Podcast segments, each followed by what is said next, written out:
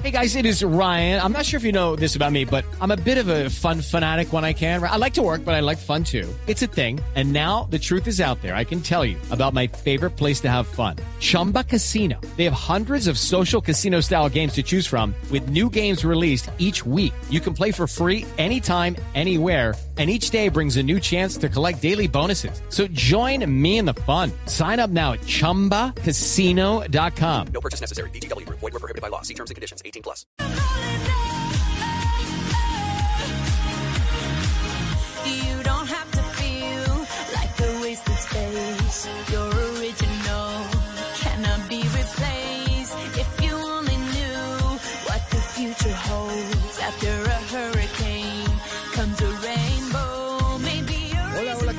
buenas tardes, bienvenidos a Generaciones Blue. Los acompañamos en este mediodía de domingo y es 18 de octubre, como siempre, con los temas que importan a nuestra sociedad y a nuestras familias. Hoy haciéndonos una pregunta que seguramente ustedes se hacen en casa de manera recurrente.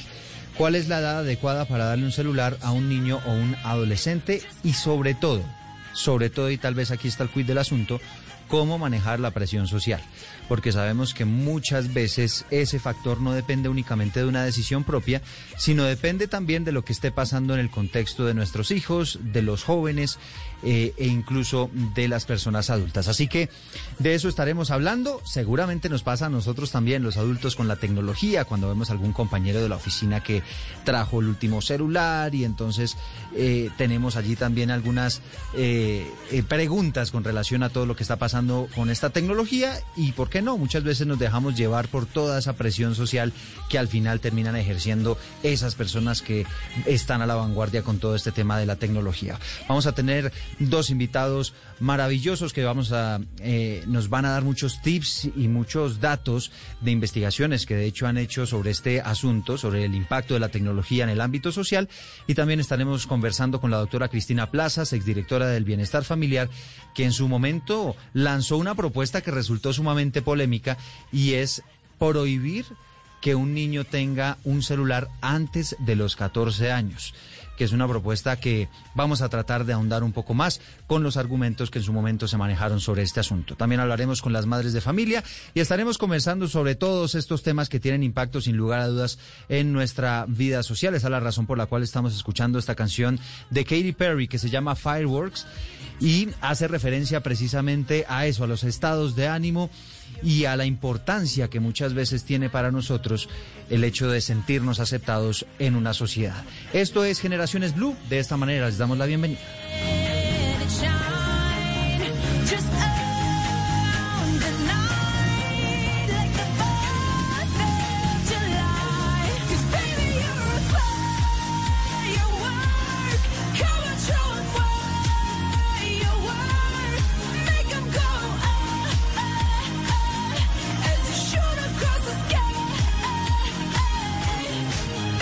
Estás escuchando Generaciones Blue.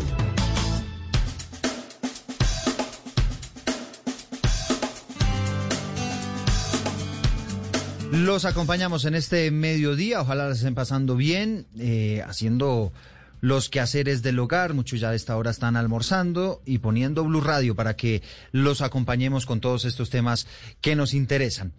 Cristina Plazas Mikkelsen fue directora del Bienestar Familiar y en su momento ella propuso que eh, los niños menores de 14 años no deberían tener un teléfono móvil. Tuvo una polémica enorme esa propuesta en su momento.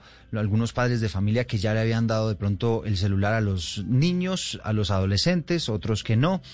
Pero la tenemos a esta hora del mediodía para conversar sobre este tema. Doctora Plazas, bienvenida. Muy buenos días, Eduardo, a todos los oyentes de Blue Radio. Un saludo muy especial y qué bueno estar acá con ustedes el día de hoy. Bueno, pues muchísimas gracias también por acompañarnos y por ayudarnos a entregar elementos sobre este tema de debate que tenemos para hoy en Generaciones Blue, que tiene que ver con eso, con esa pregunta que mucha gente se hace y bueno, yo a qué, en qué momento es adecuado darle un celular a un niño, porque yo empiezo a ver que de pronto los amiguitos de mi hijo ya tienen su celular y entonces mi hijo empieza a presionar al papá, oye papá, es que mira, yo me estoy quedando por fuera del círculo social porque no tengo el celular, ellos están jugando eh, un jueguito en el teléfono que yo no puedo jugar porque no tengo mi celular. Y usted recuerdo muy bien, doctora Plazas, pues lanzó esta propuesta de no darle celulares a los niños pequeños. ¿Cuál es el fundamento de esa propuesta? Bueno, mire, lo primero que nosotros dijimos en su momento fue que no se tratara, no se trataba de apartarlo, sino de evitar sus efectos nocivos. Y le cuento por qué es que lo dijimos, porque diversas investigaciones han establecido que la adicción a la tecnología mata la creatividad, limita las relaciones sociales todo a niños y jóvenes que no tienen la suficiente madurez para enfrentar estas situaciones. Pero sobre todo, Eduardo, yo no sé si cuando usted se mete al celular, usted está frente a un mundo tan grande que muchos niños menores de 14 años no tienen la suficiente madurez para poder afrontar todo lo que pasa ahí. Hemos visto muchas veces como eh, el juego de la ballena o los juegos que son nocivos para los niños que los invitan a hacer retos autodestructivos de sí mismos, pues muchas veces ellos no tienen ni la confianza para decirle a un adulto que eso está pasando, siguen el juego y pues ya conocemos las consecuencias nefastas que esto ha traído. Y pero esta esta propuesta en su momento tampoco fue como traída eh, y sacada de la manga como muchos como muchos dijeron y las críticas que se hacían.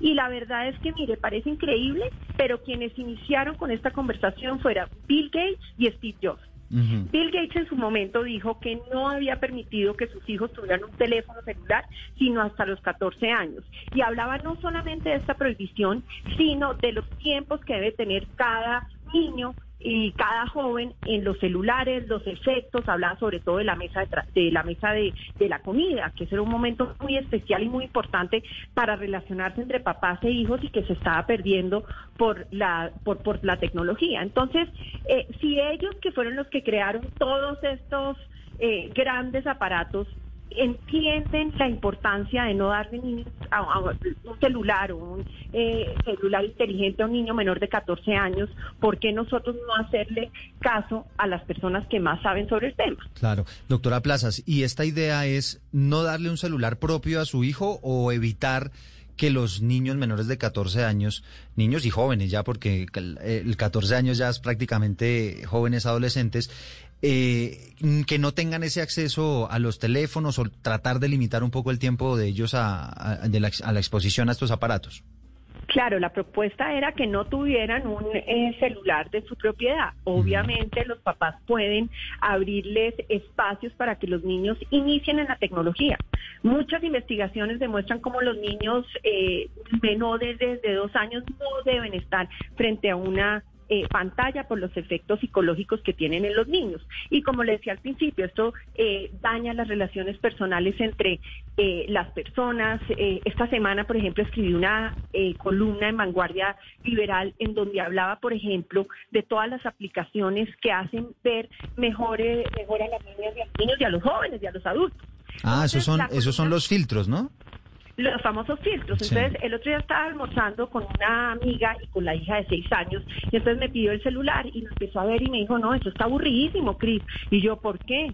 Porque no tienes todas las aplicaciones de los filtros. Además, hablan con una seguridad y le digo, sí, pero no, yo tengo ahí para arreglar la foto y los brillos. No, pero no tienes para verse mejor. Mm. Entonces, la pregunta que yo me hago, estas aplicaciones, imagínense lo que están haciendo en muchos niños que todavía tienen el autoestima, un bajo autoestima que están hasta ahora desarrollando. O lo están construyendo, ¿no? Lo están construyendo y pues esto claramente lo que hace es que si tú no tienes los tómulos bien formados o bien delimitados, se dice, o si no tienes la barriga eh, chiquita y todo lo que uno ve en estos filtros, pues no eres aceptado. Ajá, no eres aceptado. Entonces, pues obviamente sí hay muchas cosas que los niños no tienen la madurez para eh, afrontar o para manejar en estas redes y eso fue lo que dijimos. Además, eh, se ha demostrado el bajo rendimiento de los niños en el colegio porque como son como se vuelven adictos a los videojuegos todo se quedan hasta las 2, 3 de la mañana y una de las recomendaciones que se hacía era que no eh, que los niños no tuvieran ni computador ni celular en el cuarto porque pues obviamente esto afecta la salud. Entonces no solamente tiene implicaciones psicológicas sino también de salud y son muchísimos pero muchísimos las investigaciones que lo demuestran. Y como lo digo no no fue Cristina Plazas la que se lo inventó sino que Bill Gates y lo dijeron en su momento, hace muchos años. Ellos empezaron a hablar de esto aproximadamente hace 11 años, que fue como la primera declaración que hicieron sobre el tema. Sí, doctora Plazas, quizá una pregunta final,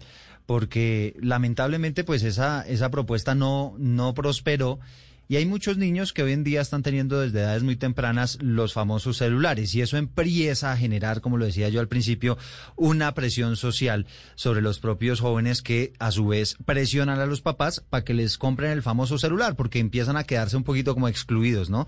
De todos los que están teniendo acceso a esa tecnología. ¿Cómo manejar ese tema? Lo primero es que se tienen que formar los papás. Los papás no se, no se pueden dar por vencidos ni ceder a la presión social, porque pues cada uno sabe qué es lo mejor para sus hijos. Y lo que hay que decirle a los papás es que tienen primero que ser parte de la tecnología, que ellos también tienen que conocer qué está pasando en las redes, porque si no, no pueden, si, si los niños van mucho más rápido que los papás. Entonces, ¿cómo enseñarle a los niños a, darle un buen manejo a todas estas redes, a toda esta tecnología, si ellos no conocen en dónde están metidos los hijos? Muchas veces es importante que ellos vean cuáles son los amigos y hacer las recomendaciones que se le debe hacer a los hijos, como por ejemplo, prohibido, prohibido hablar con extraños en estas redes, ya se saben los peligros, que se acuerden que existe el sexting, que eh, mucho, hay muchas personas malas en el mundo que se hacen pasar por jóvenes, empiezan a decirles cosas lindas a los niños, los empiezan a envolver, empiezan a mostrar sus partes íntimas, decirles sobre todo que todo lo que pasa en las redes es público. Ese cuento de no lo va a mostrar a nadie, eso no es cierto. Todo lo que uno hace en las redes es público. Y que muchos de esas cosas también tienen implicaciones penales.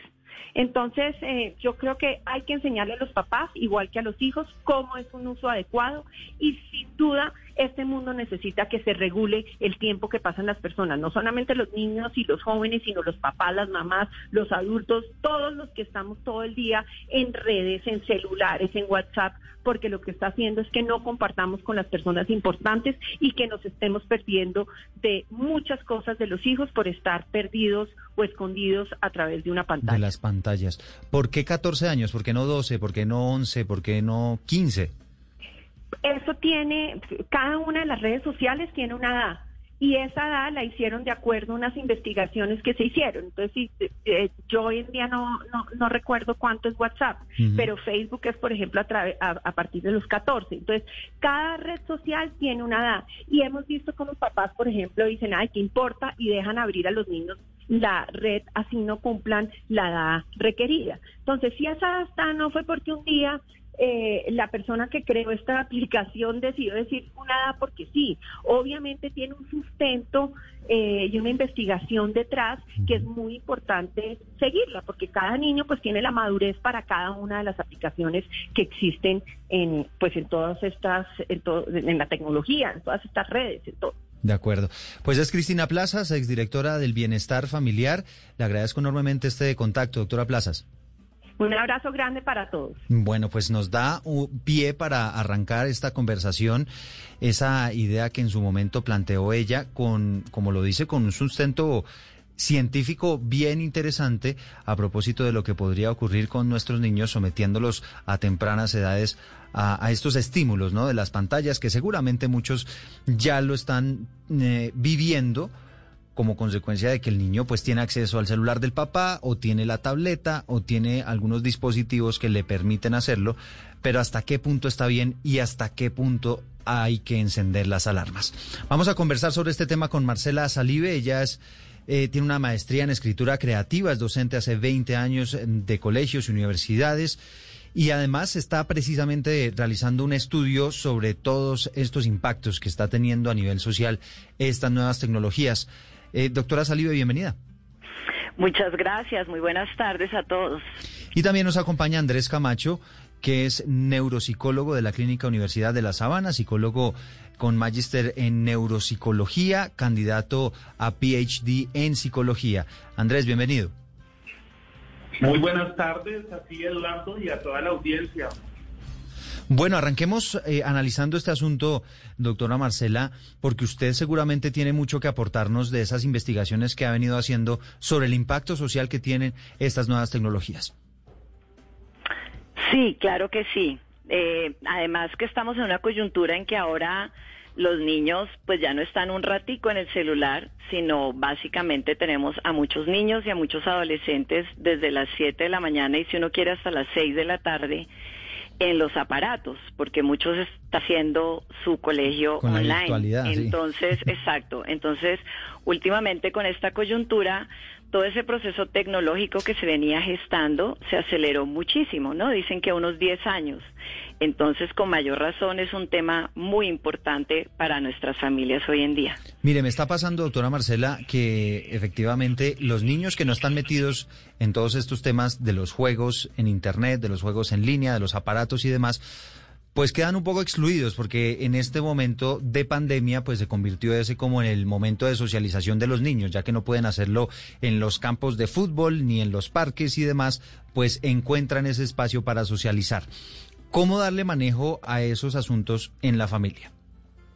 Bueno, lo importante en este momento, yo estoy un poco de acuerdo con la doctora Plaza, si es que pues entre más tarde se le dio un celular a un niño es muchísimo mejor, porque pues los que crearon los contenidos para los celulares no crearon los contenidos pedagógicos para niños, sino crearon unas aplicaciones para generar ciertos mecanismos de consumo y ciertos mecanismos que, que generan en la mente unos efectos, ya nos dirá más específicamente el doctor Andrés.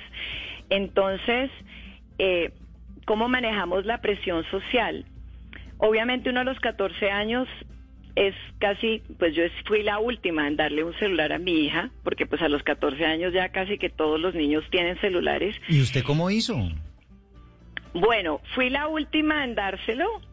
Eh, le dije que primero para comprar ese aparato tan caro, porque ese es un tema, ¿no? Primero es un aparato que es costoso. Muchos muchos padres les dan a sus hijos celulares de más de un millón de pesos. Y los hijos no tienen la responsabilidad para cuidar un aparatico de ese tamaño y de ese valor. No, y, y lo otro, y lo otro, doctora Marcela, usted tiene razón, hay unos aparatos carísimos, pero también hoy en día con unos aparatos que no necesariamente son tan caros, igual usted tiene acceso a una cantidad de contenidos inimaginable, ¿no? Claro. Entonces, eso explicarle al niño que es una herramienta, ¿sí? No satanicemos la tecnología como tal, porque si bien la tecnología, como digo, la mayoría de contenidos no son aptos para menores, son aptos para, para tener a la persona ahí conectada todo el tiempo, lo que la hace una persona que va a consumir y que va a comprar muchísimo más. Entonces, eh, hay que pensar que esa es una herramienta de aprendizaje, ¿sí? Eh, no, hay que enseñarle al niño que el celular sirve para ver cosas que te pueden enseñar. Por ejemplo, hay aplicaciones y hay programas como en YouTube en donde el niño aprende a cocinar. Yo misma he hecho programas para tocar guitarra. Entonces, hay que enseñarle que es una herramienta, ¿sí? No es un juguete. Es una herramienta para que el ser humano la utilice en pro de su desarrollo y de su aprendizaje.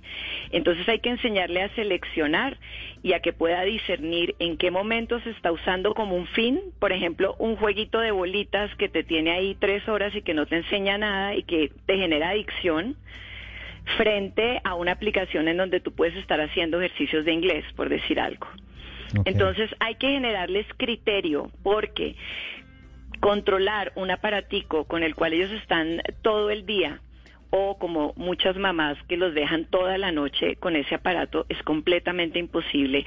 Yo hago una metáfora que es, tú no dejarías a tu hijo suelto en el centro de una ciudad Sí. en el Cartucho o en el Bronx o en San Victorino. Darle un celular al niño con acceso a Internet es, es eso, es dejarlo solo en un mundo donde puedes encontrar cosas maravillosas, pero también puedes encontrar cosas terribles y peligrosas. Entonces pienso que los 14 años es una edad en que realmente uno también los deja salir a la calle, ¿no? A que exploren, a que exploren sus amigos, su socialización, a que vayan a lugares públicos, es pues también que exploren que es salir a la calle de las redes sociales, ¿no? Entendido. Que es manejar toda esa información. Esto, esto sí que es bien interesante y me encanta esa, esa analogía porque sí, es cierto que muchas veces al usted tener acceso a, esa, a ese mundo que es Internet, pues seguramente queda, queda expuesto a cosas que también pueden no ser tan buenas. Doctor Andrés Camacho, una de las cosas que, que recalcó la doctora Marcela y también la doctora Cristina Plazas, y, y las dos eh, hablaron de este tema en común, tiene que ver con el efecto que puede tener la exposición demasiado amplia de los niños a este tipo de tecnologías. Inclusive la doctora Plaza nos hablaba de que podría tener efectos en la falta de creatividad de los niños porque todo el día están metidos en el aparatico. ¿Usted cómo analiza ese punto? Bueno, sí, complementando un poco eh, la, la intervención de, la, de las doctoras, eh, pues realmente se ha comprobado desde muchos estudios la alteración a nivel cerebral que tienen los niños expuestos eh, en tiempos prolongados. Una de las dificultades es, por ejemplo, eh, retraso madurativo en el desarrollo del niño, ¿sí? Digamos, es más prevalente también alteraciones de carácter mental, como el déficit de atención, problemas de ansiedad infantil, depresión, varias cosas, incluso también conductas agresivas, eh, adicciones, eh, bueno, varias, varias son la- las problemáticas que presenta la exposición, no solo a celulares, sino a dispositivos tecnológicos. Eh, antes de los dos años está completamente restringido, o bueno, se hace como la recomendación de no dar pantallas, así sea televisor, porque a veces vemos que los, como que solo asociamos la tecnología al uso del televisor, y no, son tablets, televisores, portátiles, computadores, consolas, eh, consolas videojuegos. Sí, esto, esto es efecto, efecto domingo 6 de la mañana se despertó el niño y usted le pone, lo pone a ver televisión para poder dormir un poquito más. Eso es lo nocivo. es que el papá utiliza el- la tecnología para tener tiempo pues que requiere, sea laboral, de esparcimiento, y así no debe ser. Complementando un poco la, la intervención anterior, pues es enseñar también a los niños que el celular no solo es un medio de recreación, no es un medio solo de esparcimiento, sino es un medio de investigación, de adquirir información, de contactar a seres queridos que están a la distancia. O sea, también los dispositivos, y en eso también hay que tener una posición, es que han facilitado muchas las cosas. Entonces, el problema es que, que los padres no saben manejar eso. Eh, es como si los niños se dejaran alimentar por ellos mismos, solo comerían golosinas. Ahí está el direccionamiento de los padres para manejar de manera eh, diferencial los dispositivos. Obviamente, digamos, y lo que hablaban ahorita de, de, digamos, la presión social, eso se debe manejar a través del manejo, sobre todo de la frustración. ¿sí? Sí. puntos básicos para poder hablar de manejo de la frustración. Sí, inicialmente es dar ejemplo. ¿Cómo manejo yo también las respuestas emocionales? Sí. ¿sí? Educar en adquirir con, digamos, con esfuerzo las cosas, o sea, evitar las gratificaciones inmediatas en los niños, no darle todo de una vez, no ceder a rabietas o pataletas, que ellos no adquieran las cosas o sus deseos diferente a, que a sus necesidades, ¿no? Difer- sus deseos no ser adquiridos a través de rabietas o pataletas Bien. marcarle como objetivos y, eh, digamos, enseñar que la frustración es parte de la vida y es, eh, digamos, un proceso de aprendizaje que le va a ayudar, digamos, a su formación. Mm, Me gustó mucho esa analogía de, la alimentación, ¿no? De, eh, de no dejar a su, a su libre condición el- la escogencia de los alimentos y puede ser esa la misma forma en la que no es adecuado también dejarle los contenidos libremente a su libre escogencia a los niños. Doctor Andrés, eh, usted nos hablaba de la presión social y es que no es fácil, ¿no? Porque entonces usted eh, se empieza a dar cuenta que el niño, y sobre todo en esta época de pandemia, porque lo decíamos, ¿no? Se, se convirtió en el canal de socialización, todo este tema de las tecnologías, y entonces eh, el niño empieza, oye, pero es que mira, yo necesito eh, este, este aparatico porque es que todos mis amiguitos están jugando esto y yo no estoy ahí. Y uno se da cuenta incluso que los niños efectivamente están jugando y que el hijo de uno se está quedando como rezagado, ¿no? ¿Cómo manejar ese, ese tipo de situaciones? Es- ese es un tema que preguntan mucho los padres, ¿sí? Porque incluso ellos se sienten culpables y no acceden a lo que otros padres dan. Entonces, ese es, esto es un proceso educativo, psicoeducativo. Es enseñar también al niño que distinga que la vida virtual es una parte pequeña de lo que es toda la vida real. La vida real es de trabajo, tareas, recreación, esparcimiento, vida familiar, vida social, hábitos, rutinas. Pero es que el problema es que los niños comienzan a entender que todo lo, digamos, toda la vida, o la mayor parte de la vida está concentrada en un dispositivo. ¿sí? Hay que hacer la aclaración, es diferente un smartphone a un celular para llamar. ¿sí? Eso yo creo que inicialmente se debe eh, pues como empezar en enseñar a través de un teléfono sin redes sociales, un teléfono que no sea inteligente ni que tenga acceso a estas redes, ¿sí?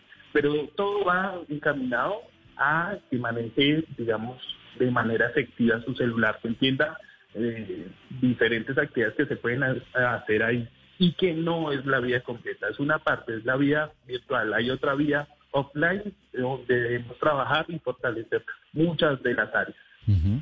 Bueno, vamos a hacer una pausa. Se nos fue rapidísimo este primer bloque aquí en Generaciones Blue hablando de este tema tan interesante. Al regreso, y para que ustedes vayan pensando en la respuesta, Marcela y Andrés, indagar un poco más sobre cuáles son esos signos de alarma que yo debo tener en cuenta con mi hijo que me demuestran y que me hacen ver que quizás están cayendo en la adicción a estas pantallas y a estos dispositivos y que, y que la cosa no va bien.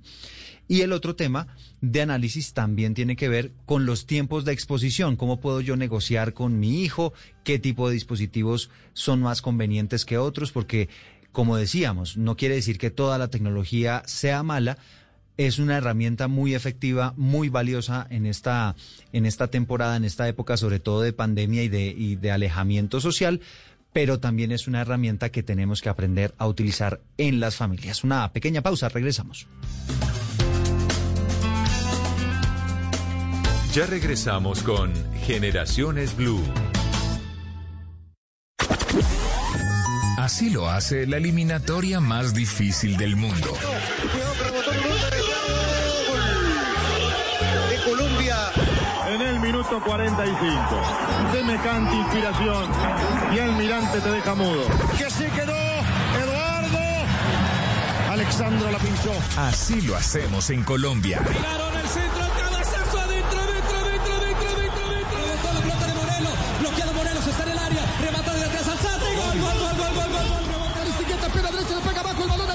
Gol, gol, gol, gol, gol. Por eso, te lo demostraremos este fin de semana. Domingo, Nacional América.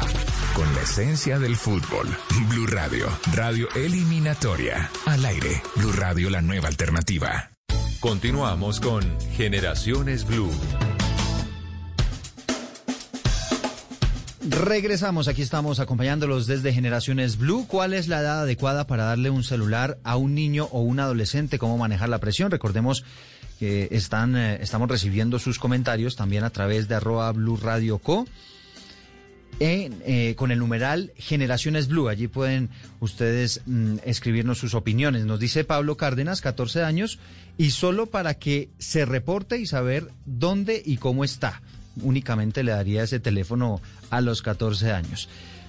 También nos escribe Punished Dragon, nos dice una flechita tipo Nokia 1100 y desde los 10 años. Dice Raúl Ernesto Tama, que lo compre cuando trabaje. Él no le daría celular a su hijo. Glenn García nos dice, depende, si lo tienes lejos, lo compras a los 5 años si quieres. Si es que está lejos eh, esta persona, obviamente. Nos dice Miguel Henry Méndez, a los 18, cuando ya tenga edad para alejarse de casa y sepa defenderse de las eh, de los peligros y de los malandros que hay en Internet. Antes de esa edad no me parece conveniente. En casos especiales, un paseo escolar, en una salida de campo, eventualmente le prestaría un teléfono, pero de estos que no tienen acceso a Internet, sino los denominados flechita. Se lo daría, dice él, a los 12 años. Escuchemos a Lady Rojas. Ella es mamá, tiene tres hijos, uno de 27, uno de 19, ya hijos grandes, pero también tiene un hijo de 8 años y la invitamos para que nos comparta su opinión sobre este tema de conversación. Pienso que una edad acorde es a partir de los 13 años, que ya tienen un poco más de responsabilidad. Obviamente la mente, la curiosidad los lleva a buscar muchas cosas. Entonces pienso que es una buena para que ellos puedan empezar a manipular este tipo de tecnología. Tengo una niña de 27 años que en su época de colegio no era primordial un celular y la de 19 pues tampoco. Ella tuvo su primer celular a los 15 años. Con el niño de 8 pienso yo que también una edad prudente, 14, 15 años, puede ser para el celular. Claro, es que entre más chiquitos están los niños, pues empieza esa presión mucho más grande porque los niños tienen eh, acceso a este tipo de dispositivos más temprano y además son dispositivos que hacen más cosas, ¿no? Porque antes es, eh, seguramente esta joven de 27 años pues le tocó también la flechita cuando ella estaba chiquita, pero hoy en día es que la verdad es que estos teléfonos hacen de todo.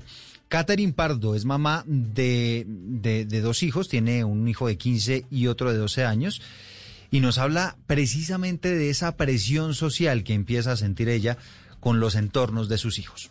Tengo dos chicos adolescentes, un niño de 15 años y una niña de 12 años. E inicialmente conversábamos con mi esposo y la idea era entregarles a ellos un teléfono celular con redes sociales más o menos a partir de los 13, 14 años. Pero la presión social del colegio en que estudian, donde los chicos hacían grupos de WhatsApp, se compartían tareas, fotos y cosas, los llevó a ellos a estar un poco aislados del tema. Fue como por convicción de ellos dos que nos rogaron tanto, más o menos a la edad de cada uno entre 10 y 11 años, de entregarles un aparato de estos con tantos alcances. Así que fue sobre todo por la presión social. Eso sí, cada uno tiene sus restricciones de horarios, de revisar su teléfono, de no tener clave.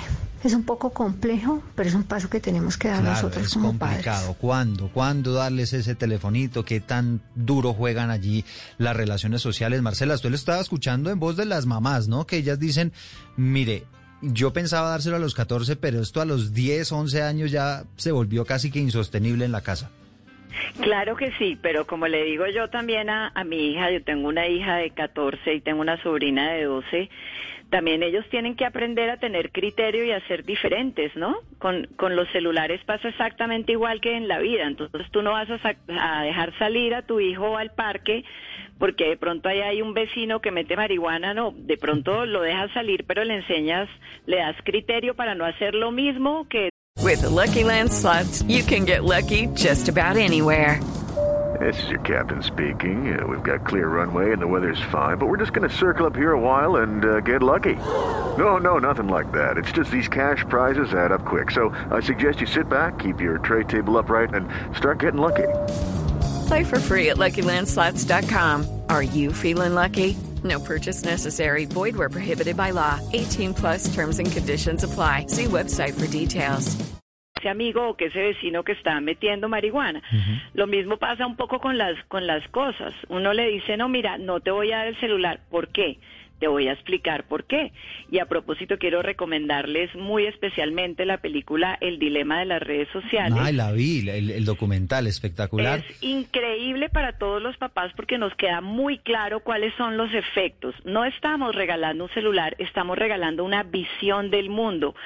Su hijo, al aproximarse a todos esos videos y a todas esas aplicaciones, genera una manera de verse a sí mismo. Esas redes le enseñan a verse a sí mismo de una manera determinada. Y de entender el mundo, de entender la Le política. enseñan una versión del amor, le enseñan una versión de la política, le enseñan una versión del sexo. Entonces nosotros como papás tenemos que preguntarnos, ¿queremos darle en la educación de nuestros hijos a unos influencers de 16 años? ¿O queremos nosotros explicarles los temas vitales de la existencia? No hay videos inocuos. Yo como comunicadora, como artista que soy, doy cuenta que todos esos videos están construidos de una manera que llevan un contenido, llevan un mensaje. Es mentira que por ver videos chistosos a ti no te pase nada. Ahí hay un mensaje detrás. Entonces es muy importante enseñarles a los, analizar todos estos aspectos con ellos. Siéntate a ver un rato de YouTube, siéntate a ver un rato de TikTok y habla con tu hijo al respecto. ¿Qué significa esa experiencia? ¿Por qué te atrae? ¿Por qué no te atrae? ¿Estás de acuerdo o no estás de acuerdo? No, no podemos comer entero y menos ahora que prácticamente, como digo, toda la familia está todo el día al frente del computador. Muchos de nosotros estamos haciendo teletrabajo. Entonces tenemos que tener realmente una red muy grande de resistencia como familia para defendernos de, de este lavado de cerebro que vuelvo y digo no es tan inocuo como lo pintan. Sí, en, en ese manejo familiar de, de, de los teléfonos móviles y de los dispositivos, hablamos del caso de, no darle su propio celular al niño y de dejarlo ahí como, como, como a la deriva, sino de la otra opción, que es prestarle momentáneamente los teléfonos, ellos se, se meten, descargan sus jueguitos y demás. Y también ocurre mucho con las tabletas, ¿no? Que puede que no sean de los niños, pero al final están teniendo acceso a, a estos elementos. Partiendo de la base de que no le vamos a dar su propio celular, doctora Marcela, ¿el manejo eh, en la familia de estos dispositivos debería ser cuál? Yo estoy muy de acuerdo en el tema de prestar. O sea, un niño no debe ser propietario de un artículo de dos millones de pesos, de un millón de pesos o de 700 mil pesos. Al prestarlo, se presta el tema de la interacción, ¿no? De tú poder tener una comunicación con tu hijo y decir, bueno, ¿para qué lo vas a usar? ¿Para qué lo necesitas? Mira, es que lo necesito para el chat de no sé qué. Yo mucho tiempo lo manejé prestándoselo. Era hartísimo porque acababa el celular allá debajo del sofá o en el inodoro, yo no sé dónde acababa, pero...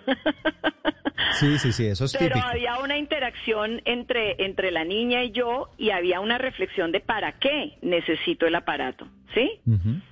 Una vez tienen el aparato propio, yo estoy completamente de acuerdo con una restricción por parte de los papás respecto a los horarios. Eso Si tú dejas que tu hijo se acueste con el celular, ¿cómo haces tú para controlar que a las 12 de la noche de pronto no estaba metido eh, en una dark web o no estaba hablando con un desconocido o no estaba en cosas indebidas? Mejor dicho, es lo mismo que uno a, una, a un menor siempre le da ciertos permisos, pero está asesorándolo y está acompañándolo, ¿no?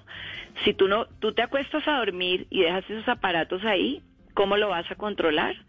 Entonces, primero darle No necesariamente criterio. a dormir, ¿no? A veces pasa que los adultos de pronto están en una reunión social, están en unos temas personales y el niño, pues prestémosle el teléfono para que esté distraído. Claro.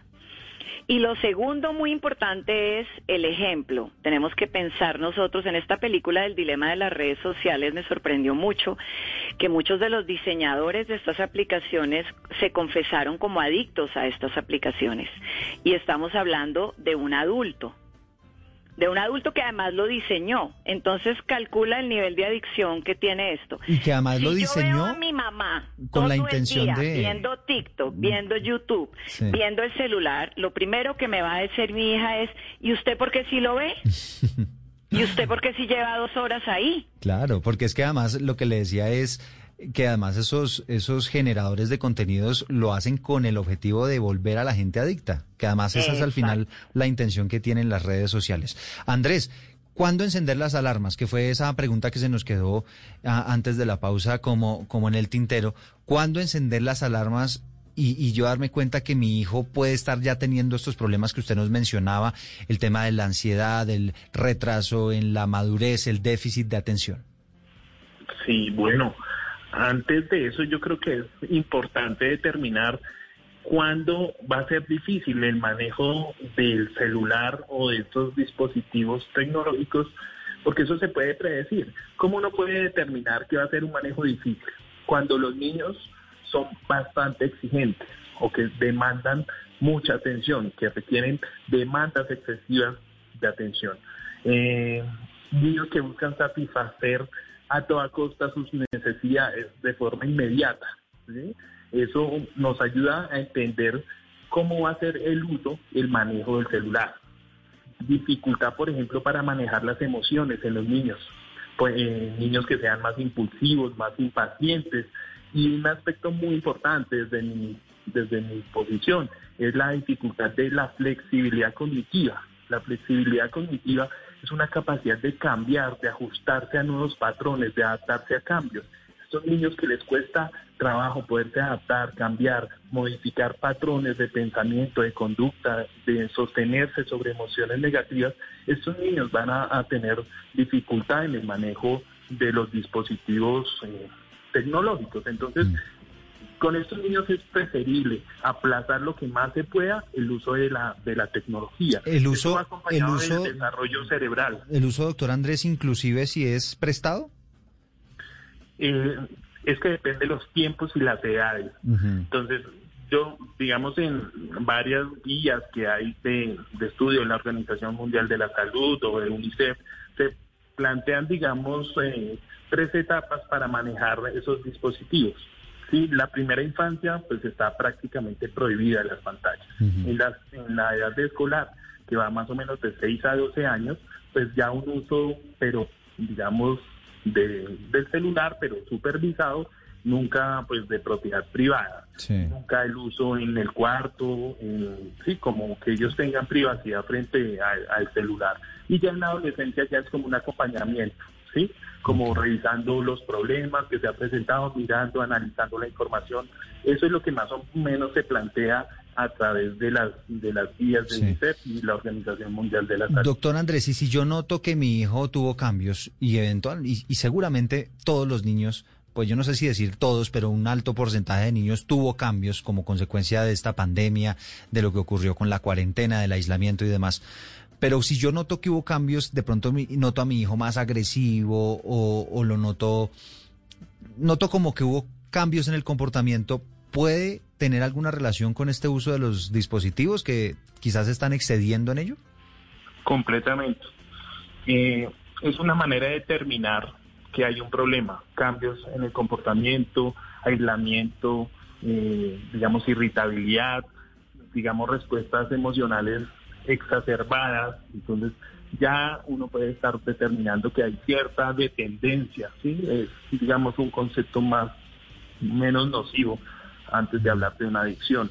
Eh, y pues la dependencia ya uno comienza a observar los niños que comienzan a, digamos, a, a transgredir normas, a romper los límites, a tener estas respuestas de irritabilidad, falta de sueño, no a veces dejan de comer. Entonces ahí es donde deben estar los papás muy pendientes antes de que pues de que eso avance y sea más más problemático el manejo o que sea más más fácil o más difícil el manejo de la dependencia o de la adicción. Sí, en ese caso, que buscar ayuda ya o, o cómo se maneja? Y yo creo que ya cuando ya cuando se establece, digamos, esos esos patrones que estamos hablando, falta de sueño eh, o problemas en hábitos, rutinas, desobediencia, eh, rebeldía y respuestas emocionales eh, inadecuadas, desproporcionadas, hay que buscar una ayuda. Pero lo, lo más importante, sobre todo cuando uno habla de salud mental, que estamos, eh, estuvimos el- este mes ya celebrando la, el Día de la Salud Mental, es eh, cuando el bienestar, cuando se eh, interrumpe el bienestar del niño o de la familia. Entonces ahí hay que tener como eh, muy claro y consultar con un profesional. Bueno, es Andrés Camacho, Marcela Salive, estamos conversando con ellos, los expertos, a propósito de todo este tema de la influencia social que tienen los dispositivos y del daño incluso que podrían causar para los niños y los jóvenes. Escuchemos a otras madres de familia, escuchemos a María Fernanda Rojas, ella es profesional y nos da su concepto en torno a la entrega de teléfonos móviles a los hijos. Frente al tema del día, sí conozco a una compañera, su hija en este momento tiene 12 años, de hecho tiene un celular, pero son de esos que llamamos coloquialmente como celulares flechas. Desde su perspectiva de crianza, sí es viable que su hija tenga un celular, pero desde la de 14 años. Tengo una postura profesional y es que los niños son activos digitales y parte de su interacción con el planeta es que ellos puedan conocer la existencia de este tipo de tecnologías. Considero que antes de los 12 años no se le debe permitir a su hijo que tenga su propio celular, pero sí se le puede permitir contactos más controlados donde pueda acceder y conocer las diferentes tecnologías, porque van a haber otros contextos donde los van a tener que usar, indudablemente. Claro. Usar las redes sociales y navegar por internet es como salir a la calle. Si usted como papá no le permite a su hijo pequeñito salir a la calle solo, ¿por qué si le entrega o le da uso libre a redes sociales, a internet. Mire, parece que a esta mamita eh, Marcela le hubiera escrito el libreto, tal cual, tal cual como nos, como nos decía usted, doctora Marcela. Mire, Oscar Ríos nos escribe, al menos a los 16 años y después le cambio la contraseña, Wi-Fi a diario, mm, si no se vuelve una adicción como está pasando hoy, que lean y que compartan en familia. Y nos escribe Luis Aníbal. Yo le di un celular a mi hija a los 10 años y antes de los 11 me tocó quitárselo porque cambió para mal, se volvió más rebelde y bajó en los estudios, que quizá también esto es algo de lo que nos decía Andrés, de ese comportamiento que podría ya generar una encendida de las alertas. Gloria Pier- Prieto es mamá de dos hijos, tiene un hijo de 12 y otro de 19 y esta es su opinión. Menores de 13 años no deberían usar celulares, pero esto es una situación que dista mucho de la realidad. Vemos cada vez más a los niños pequeños tener celular. Los colegios se han visto en la necesidad de regular el uso de estos dispositivos. En la mayoría de los colegios ya no se restringe el llevar el celular a la institución, pero sí se sanciona su uso al interior de las clases, a menos que sea usado como una herramienta TIC por parte del maestro. La realidad es que muchos padres de familia requieren que sus hijos tengan un celular porque tienen comunicación con ellos después de que los niños salen del colegio, ya que muchos están trabajando y los niños están con cuidadores. Bueno, pues ahí están los conceptos también de las mamás que además están muy de acuerdo con ustedes, Marcela, y quisiera que nos diera como una conclusión final sobre este tema. Bueno, yo invito a las familias a que hagan el reto de, de desconectarse todos. hagan un día, un domingo por la tarde de no celulares. Eh, se reúnan a comer todos sin celulares, se reúnan a hacer juegos de mesa, salgan al parque, le regalen más bien un perro al niño para que salga, para que haga ejercicio, para que esté en contacto con Pero los un, árboles. pero un perro virtual no. Un perro de verdad, ¿verdad? Ahora que están de moda los cachorros. Esa fue una de las tácticas que estuvimos, que tuvimos aquí en la casa para la, para la cuarentena. Hemos pasado un momento muy difícil y muchos padres que se han sentido en culpa han dicho, pero ¿cómo le voy a quitar el celular si estamos pasando por este momento tan difícil? Si el niño no puede ir al colegio, no puede ir al parque. Precisamente aprovechemos este tema de la pandemia para darles herramientas de manejo de la crisis. Mira, cómo he hecho yo, cómo he hecho yo para reinventarme en el trabajo, cómo he hecho yo para inventarme una actividad rica que puede ser salir al parque, cómo he hecho yo para manejar mi estado de ánimo a través del ejercicio, incluso el silencio, mirar por la ventana, ver los pájaros. Hay, hay tantas oportunidades que nos ha dado la pandemia que no le dejemos solo a la tecnología el que nos lidie la pandemia y nos genere ese ruido interno que no nos va a aportar nada, no nos va a aportar un conocimiento acerca de nuestras emociones o que no nos va a dar herramientas para salir adelante. De cómo manejemos esta crisis depende cómo nuestros hijos sabrán manejar las crisis más adelante. Bueno, muchísimas gracias Marcela Salive, eh, maestra en escritura creativa, docente hace 20 años de colegios y universidades y también comunicadora. Andrés Camacho, su conclusión. Bueno, eh, siempre supervisión en estos, eh, la utilización de la tecnología, algunas cosas muy claves para, para darle el celular o como revisar esa, esa parte de desarrollo psicológico y social en el niño. Tener claro que el niño o el joven tengan los conceptos de privacidad y, pu- y actividad pública, eh, que sepan o comprendan los riesgos, establecer diferencias entre personas confiables y no confiables. Eh, por ejemplo, que ellos entiendan cuál es la información falsa y real que incluso a los adultos nos cuesta trabajo, pero hay que enseñarles eso. Eh, identificar perfiles falsos y bueno, enseñar en todo esto que es psicopedagogía, orientación, que es grooming, sexting, ciberacoso, antes de cualquier contacto con, con un dispositivo o un smartphone. Entonces, son como esas, unas habilidades digitales que, que llaman, que hay que tener muy presente, ir enseñando a los niños antes de iniciarlos en, en el contacto con la tecnología. Ese contexto que es tan importante para los niños, para que puedan darle un buen uso a esa herramienta, como lo decimos, al final es una herramienta, pero que si, que si no se utiliza de manera adecuada, podría inclusive ser peligrosa. Andrés Camacho, neuropsicólogo de la Universidad de La Sabana, muchísimas gracias por acompañarnos. Muchas gracias a ustedes, muy buena tarde. Bueno, y de esta manera llegamos al final de Generaciones Blue, algo de música para el cierre.